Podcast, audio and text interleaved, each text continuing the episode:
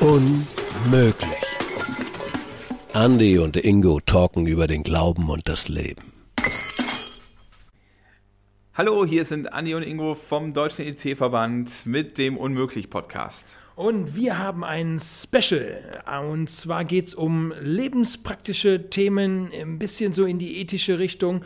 Leben in 4D heißt es. Seid gespannt. Wir haben jedes Mal einen Special-Gast dabei. Jetzt geht's los.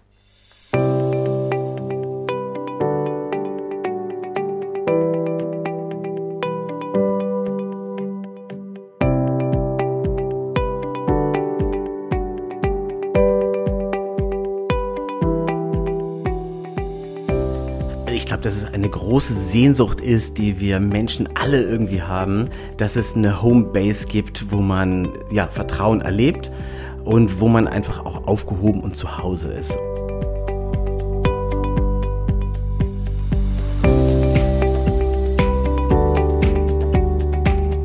Ja, heute wieder mit einem Special. Christian Hohlfeld haben wir heute zu Gast im Podcast. Herzlich willkommen, Christian. Sag mal kurz zwei Sätze zu dir und was du beim Deutschen EC-Verband machst. Ja, hallo Ingo. Ich bin Christian Hohlfeld und ich bin Pfadfinderreferent im Deutschen EC-Verband und bin dafür da, die Pfadfinder, die es bei uns gibt, deutschlandweit ähm, zu begleiten. Ich biete Schulungen an und helfe bei Stammesgründungen. Ja, super. Meine Jungs selber gehen ja zu den Pfadfindern, deswegen bin ich sehr dankbar, dass du das deutschlandweit voranbringst, weil die lieben das draußen zu sein und in Aktion zu sein. Äh, vielen Dank. Jetzt sprechen wir heute über Familie, Beziehung, Freundschaft. Und das erste, was mir in dem, was du geschrieben hast, ja auch für Leben in 4D aufgefallen ist, dass Likes keine Freundschaft sind. Und das erlebe ich ja selber auch so. Was sind denn gute Freunde? Wer ist für dich dein, dein guter Freund? Hast du gute Freunde?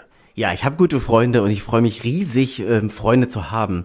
Und was daran so besonders ist, finde ich, dass man sich, auch wenn man sich manchmal eine Zeit lang nicht sieht, trotzdem noch viel voneinander weiß, dass man sich einfach vertraut, weil man sich kennt, weil man weiß, ah, wer ist der andere, wie tickt der andere. Und ich selber finde es total stark, äh, meine Freunde zu haben. Sie sind in Deutschland verteilt, wohnen an verschiedenen Orten mittlerweile.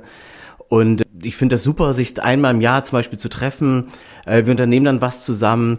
Zwischendurch ähm, telefoniert man mal oder sowas. Aber unser Highlight als Freunde ist wirklich, dass man sich wirklich sieht, sich begegnet, sich in die Augen schaut und einfach was zusammen macht. Das heißt, ich sehe richtig, du siehst deine Freunde gar nicht wöchentlich, wie die meisten Hörer vielleicht äh, von unserem normalen Unmöglich-Podcast. Die werden vielleicht sagen, ja, ich sehe meine Freunde in der Schule oder im Sportverein. Das ist bei dir nicht so. Bei mir oft auch nicht so. Äh, wir müssen das echt einrichten. Ich habe auch so ein Männerwochenende. Bei mir ist das, ist das tatsächlich, dann treffe ich mich mit ein paar Leuten und wir telefonieren einmal im Monat, 6.15 Uhr, ganz hammerharte Zeit. Aber weil wir sonst keine Zeit finden, das ist eine total gute Zeit. Wie, wie machst du das? Ist das, ist das ähnlich? Wann triffst du die? Wie organisierst du das, dass du deine guten Freunde auch wirklich nicht aus dem Blick verlierst? Also meine Freunde kriegen von mir ähm, so einen Rundbrief auch. Also wir schreiben an ähm, über 100 Freunde. Die sind natürlich ähm, teilweise intensive Freunde, teilweise eher auch entfernte Freundschaften, die wir so haben, auch als Ehepaar, schreiben wir sie an und dadurch sind die durch den Rundbrief schon mal so ein bisschen informiert. Die wichtigsten Neuigkeiten wissen sie. Viele von denen rufen dann an, ähm, sprechen mit einem. Das haben wir jetzt nicht so organisiert, dass das ähm, so und so einmal im Monat ist. Ist bei uns nicht so, sondern das geschieht dann einfach. Ja, wichtig ist uns dieses jährliche Treffen, was wirklich schon ein Jahr im Voraus auch immer festgehalten wird. Dann sind so um, um die fünf Freunde von mir treffen sich dann und das halten wir wirklich im Kalender fest. Da kämpfen wir drum um diesen Termin, dass da auch nichts anderes reinkommt und jeder von uns versucht dann einfach da zu sein und wir sind alles alte Pfadfinder, klar, und gehen dann einmal im Jahr wirklich wandern irgendwo in Deutschland gehen wir hin, zelten irgendwo oder mieten uns äh, ein Gemeindehaus ein oder wie auch immer und verbringen einfach ein Wochenende. Meist dann in der Natur und dann unternehmen wir einfach was Schönes. Und durch diese gemeinsamen Erlebnisse wird auch diese Freundschaft am Leben erhalten. Oh, bin ich erleichtert, dass du nicht mit 100 äh, Leuten eng befreundet bist. Du hast irgendwann mal kurz 100 gesagt, da dachte ich mir, alter Lappen. Das ist aber, äh, da komme ich mit meinen Likes und meinen Freundschaften nicht hinterher, aber dann hast du doch gesagt, du triffst dich nur mit fünf Leuten. Ich bin beruhigt. Das heißt, man nimmt nur so ein paar Leute mit ähm, aus, aus einer gewissen Lebensphase. Das äh, sehe ich auch immer so. Ich bin mit bei Schulfreunden habe ich fast gar keinen mehr. Ähm, das ist alles irgendwie später durch Studium oder andere Kontexte. Gemeindefreunde habe ich noch punktuell, aber jetzt so aus der Schule habe ich gar niemanden mitgenommen bis in, in mein jetziges Leben quasi hinein. Was würdest du denn sagen, zeichnet die Freundschaften aus? Jetzt zu den Fünfen, also nicht zu denen, wo du grundsätzlich irgendwie in Kontakt hast, das ist vielleicht so Bekanntschaften und Leute, die einen mittragen, auch im Dienst und so, sondern zu denen, wo du wirklich sagst, das sind meine guten Freundschaften. Was zeichnet da die Beziehungen aus? Also jetzt ganz speziell bei uns ist es so, dass wir völlig unterschiedlich sind. Wir sind ganz unterschiedliche Charaktere mit unterschiedlichen Interessen, außer eben die Pfadfinderei, die verbindet uns. Aber in dieser Unterschiedlichkeit akzeptieren wir uns einfach so, wie wir sind. Und das finde ich irgendwie stark. Wir, wir bereichern uns damit, mit unseren Erlebnissen, Erfahrungen. Ähm, jeder respektiert den anderen, trotz unterschiedlicher ähm, Lebensentwürfe, äh, unterschiedliche Entwicklungen, die jeder so hat. Und ich finde das irgendwie stark, ähm, so angenommen zu sein, wie man ist. Und nichts kann eine Freundschaft da einfach trüben. Und das äh, finde ich einfach ein wichtiges Kennzeichen. Das ist cool. Ich kenne so einen Spruch, der heißt, äh, Gott ist ein Freund, der einen kennt und trotzdem liebt. Und das ist ja, scheint ja sogar so zu sein, als wenn du Freunde hättest, die dich kennen und trotzdem lieben. Wie me ja, mega. Freut mich total. Wenn wir einen Blick in die Bibel äh, packen, gibt es so eine Freundschaft, die für mich besonders ist. David und Jonathan, meine ich. Du hast auch darüber geschrieben und dich damit beschäftigt. Sag mal kurz, was zeichnet diese Freundschaft aus, wo wir uns vielleicht für unsere Beziehungen ja vielleicht sogar eine Scheibe von abschneiden können oder ein Vorbild sein kann, was, was die zwei irgendwie haben und gemacht haben. Also die Freundschaft von den beiden, die motiviert mich auch immer wieder, wenn ich von denen lese. Ich finde, das ist eine hammerstarke Geschichte, weil diese Freundschaft von David und Jonathan am Anfang total einseitig ist. Also Jonathan als Sohn des Königs setzt sich für David ein, der einfach am Hof irgendwie ein Angestellter ist. Und das finde ich total stark. Es ist einseitig und David kann es einfach annehmen. Er freut sich daran, dass ähm, Jonathan ihm den Rücken frei hält und ihn auch vor gefährlichen Situationen schützt. Und erst nachdem Jonathan verstorben war, kann es ähm, David ihm irgendwie wieder gut machen und irgendwie auch zurückgeben. Und zwar an dem Sohn von Jonathan, der ein körperlich behindertes ähm, Kind ist. Und David kümmert sich rührend um den und setzt ihn sogar an den Tisch des Königs, was damals eine große Würde einfach war. Und das macht er nachträglich sozusagen aus Respekt vor seinem Freund Jonathan. Und das finde ich ein starkes Zeichen. Und das ist auch über über viele, viele Jahre hinweg so eine, so eine Freundschaft da einfach bestanden hat. Was eine Freundschaft für mich sonst auch immer noch auszeichnet, ist Vertrauen. Das finde ich auch, auch stark bei denen, auch stark, wenn ich meine Freunde anschaue, dass ich wirklich das Gefühl habe, ich kann denen auch wirklich erzählen, wie es mir geht. David hat Jonathan wirklich auch vertraut, dass er diesem Pfeil, also ihr müsst die Geschichte unbedingt mal lesen, diesem Pfeil dann auch der Aussage auch vertraut und dann verschwindet er quasi und so. Das ist ja, Vertrauen scheint ein enorm wichtiges Bestandteil einer Beziehung zu sein. Ich würde so weit gehen, ohne Vertrauen ist Beziehung fast nicht möglich. Was denkst du? Also das ist bestimmt die äh, wichtigste Zutat von, von Freundschaft. Wobei Vertrauen ja auch immer so ein Vorschussvertrauen ist. Also man weiß ja gar nicht so hundertprozentig, ob der andere das nicht doch weiter erzählt, wenn du ihm was anvertraust. Man weiß es nie so ganz, ganz genau, weil das eben Menschen sind, die vielleicht auch mal Fehler machen, sich verplappern oder irgendwas ist. Aber ich finde, das ist eine, ein untrügliches Zeichen, so ein Vorschussvertrauen jemand zu geben. Das ist ein großes, großer Respekt, den man dann vor anderen hat und ähm, wenn man das zurückhalten würde, sein Vertrauen, und niemand vertrauen würde, würde man, glaube ich, auch keine tiefen Freundschaften auf Dauer haben können, weil die anderen natürlich auch immer das Gefühl haben, du hältst was zurück. Jetzt sind wir ja selber äh, auch Kinder gewesen, äh, also wir haben Eltern und äh, wir haben beide auch Kinder, so dass ich auch da äh, weiß, dass man natürlich manchmal Vertrauen auch bricht. Also ich weiß nicht, wie das bei dir war. Vielleicht war es so ein ganz frommer, super Lausbub. Nein. Also ich habe meine Mutter schon auch echt, boah, ich War, darf ich hier gar nicht erzählen. Aber na klar habe ich auch Situationen ausgenutzt, meine Eltern angelogen, meine Eltern sind auch geschieden, sodass da meine Beziehungen zu Hause auch nicht immer nur rosig waren. Ich habe meiner Mutter auch viel vorgeworfen von dem, was ich da so dann erleben musste. Und erlebe das mit meinen Kindern auch so, dass das tatsächlich so ist, dass Vertrauen da natürlich total wichtig ist und dass ich auch merke, hey, Mensch, jetzt hast du da mir irgendwie zweimal nicht so richtig die Wahrheit gesagt, dann überlege ich auch, ja, ist denn das jetzt die Wahrheit so, ne? Also man merkt dann, dass Vertrauen schon irgendwie wichtig ist und was bröckelt. Du beschäftigst dich ja total gerne mit Studien und so weiter, finde ich total beeindruckend, weil ich brauche das nicht so unbedingt. Aber es ist ja super, wenn es Menschen wie dich gibt, die können mir dann sagen, was da drin steht. Und die Erkenntnis der Shell-Studie ist ja, soweit ich weiß, dass bei der jungen Generation, jungen Menschen, also ihr, die das jetzt wahrscheinlich hört, Familie, Freundschaft und Beziehung total hohe Werte sind. Woran glaubst du, liegt das?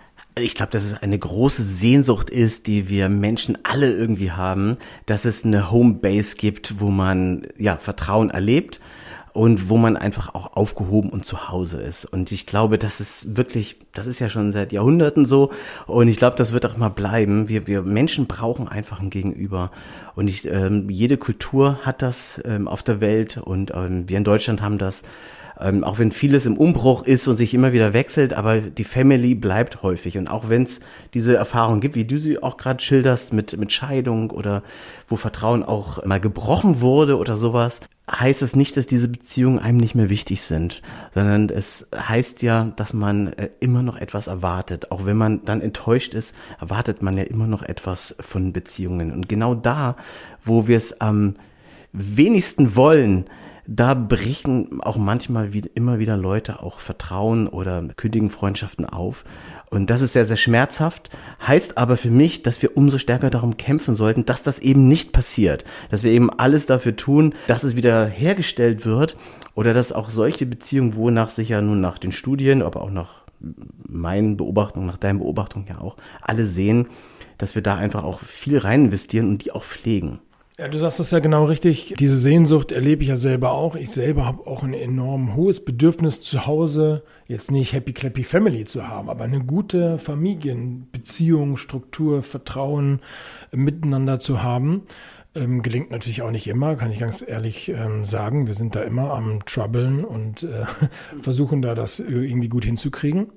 Trotzdem nehme ich wahr, dass dieses, dieser Wunsch gestiegen ist nach Familie und Beziehung, wenn ich mich an meine Jugendzeit erinnere, da war das Grundtenor eher so, ja, Freunde, aber Familie nicht so sehr. Da hat man auch als Familie gar nicht so viel gemacht. Ich nehme sehr stark wahr, dass Familien wieder mehr in die Handlung zusammenkommen und auch wollen. Siehst du das auch so? Und wenn ja, dann würde mich interessieren, ist das nur Wunschvorstellung? dass wir uns mehr Familie wünschen, aber es nicht die Realität ist? Oder würdest du schon sagen, doch, in der großen breiten Masse ist das so. Also was ich sehe und beobachte, ist, dass sehr viele Teenager, Jugendliche ein gutes Verhältnis haben zu ihren Eltern.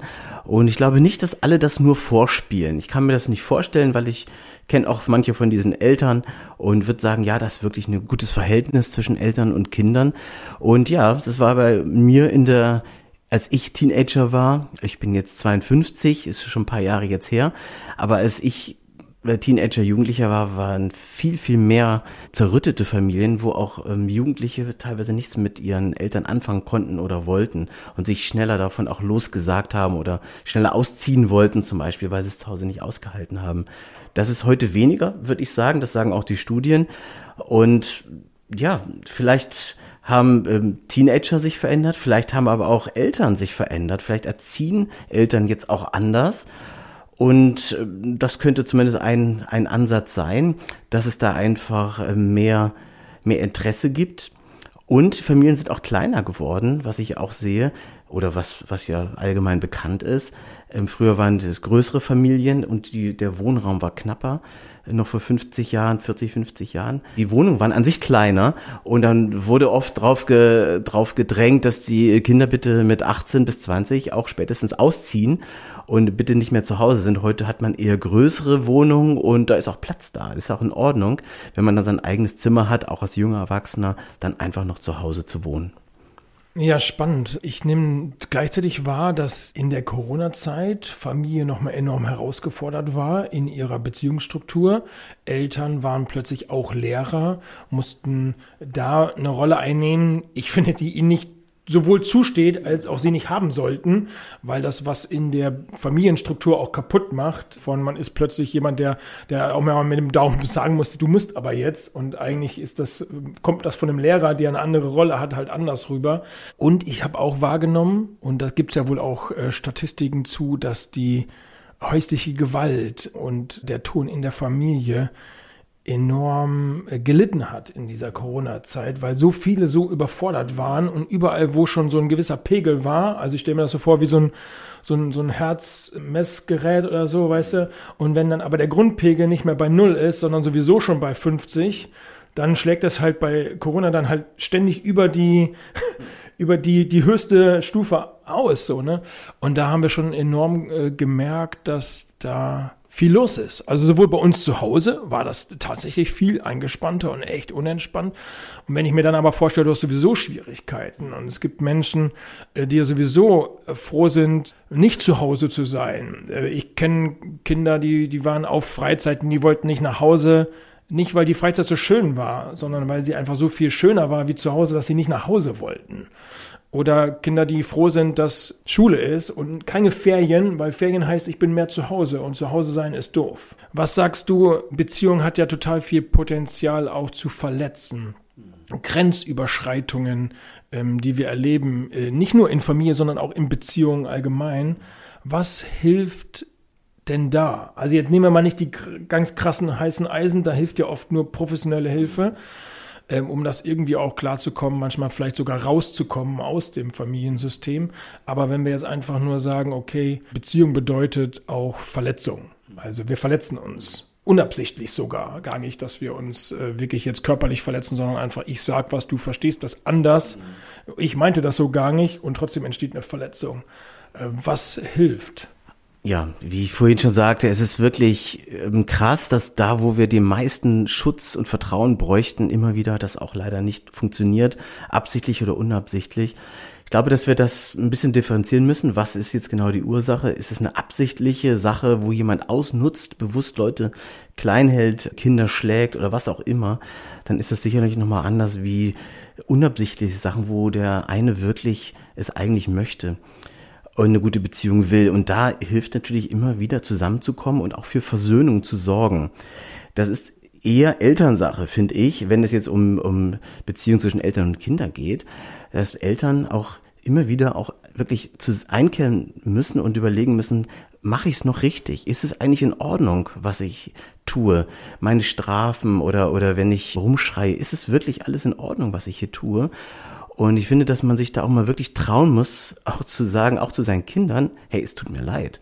Das, das sind so wenige Worte, die vielen Menschen aber so schwer über den Lippen gehen, einfach zu sagen, ja, es war falsch. Ich möchte gerne nochmal, dass wir das nochmal neu anfangen und nochmal neu schauen. Christen kennen das natürlich, ähm, zumindest aus der Bibel, kennen wir das, die sind diese Sätze, dass etwas auch wieder hergestellt werden kann, wenn etwas kaputt ist. Und ich glaube, dass dieses Wissen einem sehr helfen kann und man nicht darin gefangen ist in einer scheinbar ausweglosen Situation, sondern dass es immer wieder noch einen Neustart gibt und dass es auch immer wieder noch eine Möglichkeit gibt, auch etwas Zerbrochenes zumindest versuchen wiederherzustellen.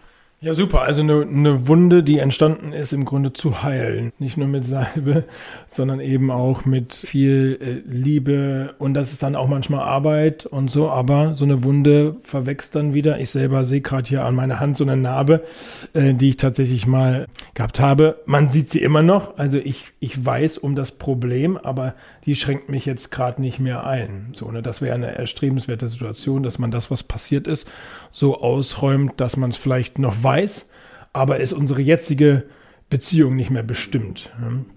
Jetzt haben wir noch eine andere Perspektive. Eben habe ich es ganz kurz schon angedeutet, dass mit Gott ist ein Freund, der mich kennt und trotzdem liebt. Lass uns noch ganz kurz über diese Gottesbeziehung auch zu sprechen, weil das ja auch eine, eine wahnsinnige Dimension ist, die wir dann nochmal zusätzlich haben dürfen. Das ist ja auch ein mega Geschenk. Sag mal, es gibt ja den, den Bund Ja, den, also biblisch gesehen, Bund, es ist so ein Wort, was wir nicht mehr benutzen. Ich würde heute gerne von Verbundenheit sprechen. Und das Schöne ist, dass das Wort Bund da ja drin steckt. Was zeichnet die Verbundenheit dann aus, wenn wir mit Gott unterwegs sind und mit ihm eine Beziehung pflegen? Ja, cool, dass du das ansprichst, denn das hängt ja alles miteinander zusammen. Also eine Verbundenheit zu Gott hängt auch mit, mit mir zusammen, mit meiner eigenen Verbundenheit und auch mit der Verbundenheit mit anderen Menschen. Wenn das eine leidet, leidet ja auch das andere. Also eine Verbundenheit mit Gott heißt ja auch da etwas wiederherzustellen, wie wir das eben ja auch bei den, bei den Beziehungen zwischen Menschen hatten. Es stellt wieder etwas her, was vorher eben irgendwie aus dem Gleichgewicht geraten ist oder nie richtig zustande gekommen ist. Und wenn ich eine, wenn ich Gott zum Beispiel sage, hey, ich finde es, ich finde es gut, was du sagst, ich, ich glaube an dich und ich unterstelle auch mein Leben dir, dann macht das auch etwas mit mir, weil ich dann die Komponente Gott in meinem Leben auch Realität werden lasse. Und dort haben wir jemand, der mich egal was ich getan habe, erstmal annimmt, die Schuld vergibt, wenn ich darum bitte. Und äh, das ist natürlich ein guter Start, um auch dann bei anderen Beziehungen, die auch zerbrochen sind, auch wieder neue Hoffnungen zu haben und dort auch ähm, etwas anbieten zu können, was ähm, ähnlich wie bei der Beziehung zu Gott ist, für, für Versöhnung sorgt und Wiederherstellung sorgen kann. Schön, damit wollen wir enden, nicht mit den Beziehungen, mit denen wollen wir gerne weitermachen, aber mit diesem Podcast enden. Ich hoffe, ihr habt euch was mitgenommen über Verbundenheit mit, mit Gott, also unserer Beziehung mit Gott, mit unserer Beziehung zu unseren Familien, in die wir einfach hineingeboren werden und gar nichts dagegen tun können, dass die zu uns gehören, und mit den Beziehungen zu unseren Freunden, die wir uns sowohl aussuchen können, aber es ja manchmal auch Trouble-Zeiten gibt oder man sich äh, eher alleiner fühlt, weil man gerade nicht so die Freundschaften hat oder man gar nicht die Perspektive hat, äh, hier haben zwei alte Männer gesagt, sie führen jetzt Freundschaften, die sich überall verteilt haben, die, die nicht aus unserer aktuellen Lebenssituation sind. Und manchmal muss man auch über eine andere Zeit hinweg, um dann zu merken, was dann doch die guten Freundschaften sind. Aber zumindest für uns, da sind wir, glaube ich, auch sehr dankbar für, haben sich da Freundschaften bewahrheitet, äh, mit denen wir jetzt unterwegs sein können in unserem Leben. Das wünschen wir euch auch. Freundschaften in diesen drei Beziehungssäulen, könnte man sagen, ja, worauf unser Beziehungshaus steht, irgendwie Gott, Familie, Freundschaften, das äh, wünschen wir euch. Christian, ein, ein Schlusssatz von dir. Ich möchte dich gerne ermutigen, ähm, ein guter Freund zu sein. Vielleicht bist du selber ein Freund für jemand und kannst dann auch tiefe, starke Freundschaften erleben, die auch äh, lange Zeit halten. Und lass dich nicht entmutigen, wenn es mal nicht funktioniert hat oder wenn meine Freundschaft auch langsam sich auseinanderentwickelt. Es gibt so viele tolle Menschen, ähm, die darauf warten, einfach auch ähm, einen tollen Freund auch zu erleben. Also mach es äh, gerne auch und ich bedanke mich für das Gespräch, Ingo. Ja, super. Danke auch dir, Christian, für deine Zeit. Und damit geben wir zurück. Hört gleich äh, Glenn mal die anderen Folgen an oder so. Und dann hören wir uns wieder. Bis denn. Ciao.